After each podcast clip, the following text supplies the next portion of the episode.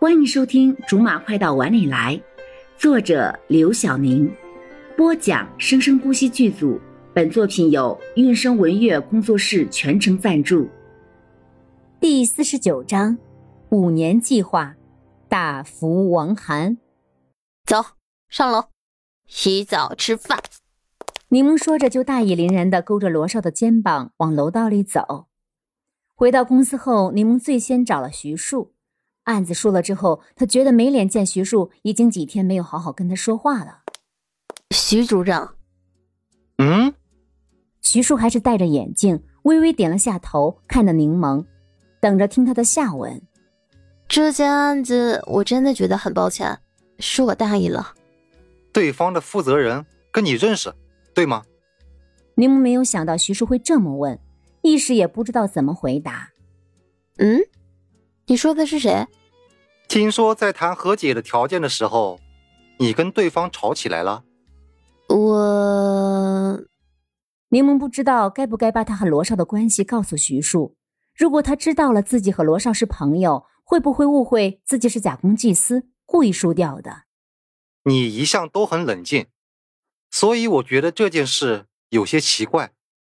我只是一时气不过，据理力争一下，语气是激烈了些。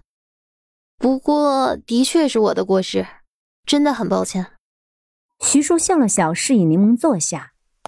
不用太介怀一次的输赢，任何人刚开始都经历过很多失败，况且这次也不算输，毕竟是委托人自己要求的，你也为他争取到了最大的利益了。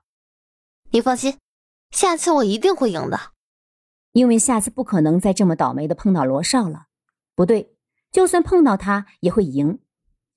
刚从徐叔的办公室出来，就如期的听到了那个已经成为他生命中的一部分的声音。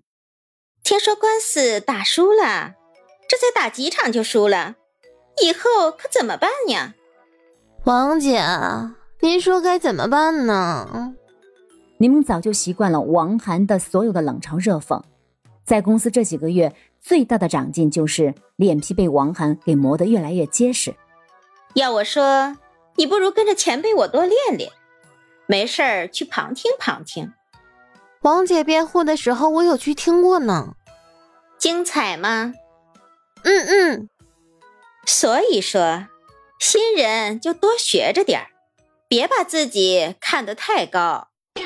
王涵听了几声赞美之后，则是更摆出一副老前辈的样子，语气也不自觉的老练起来。晚上，照样是罗少在电脑前面工作，柠檬坐在他的床上，喋喋不休的讲着：“今天我们组那个律师又找我茬了，就是你说长得像戴假发的鸡蛋那个，就是他。我不就是输了一场官司吗？就要来看我的笑话。之后呢？这次你把他气成什么样了？以他对柠檬偷到骨子里的了解，他一定不会对别人的嘲笑善罢甘休。”柠檬用手拄着床往后靠，慵懒地说：“谦虚的接受了。”你谦虚？要说把那人按到井里，他信；可是谦虚的接受了这种事情，他是绝对不会信的。他认识柠檬这么长的时间以来，谦虚什么的从没见过。嗯，虚心的接受了他对我的所有嘲笑和指手画脚。我发现了。跟他吵架绝对是件伤神伤脑子的事情，每次都吵效率太低。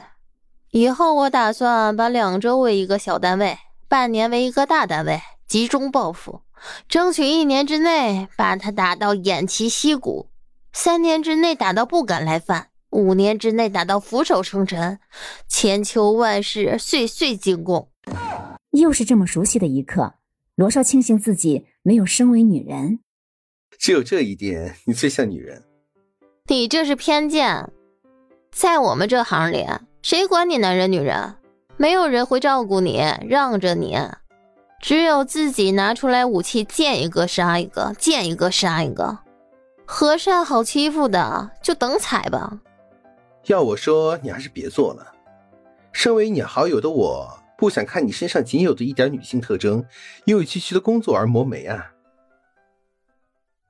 好了，以上就是我们播讲的本章的全部内容，感谢您的收听，我们下集不见不散。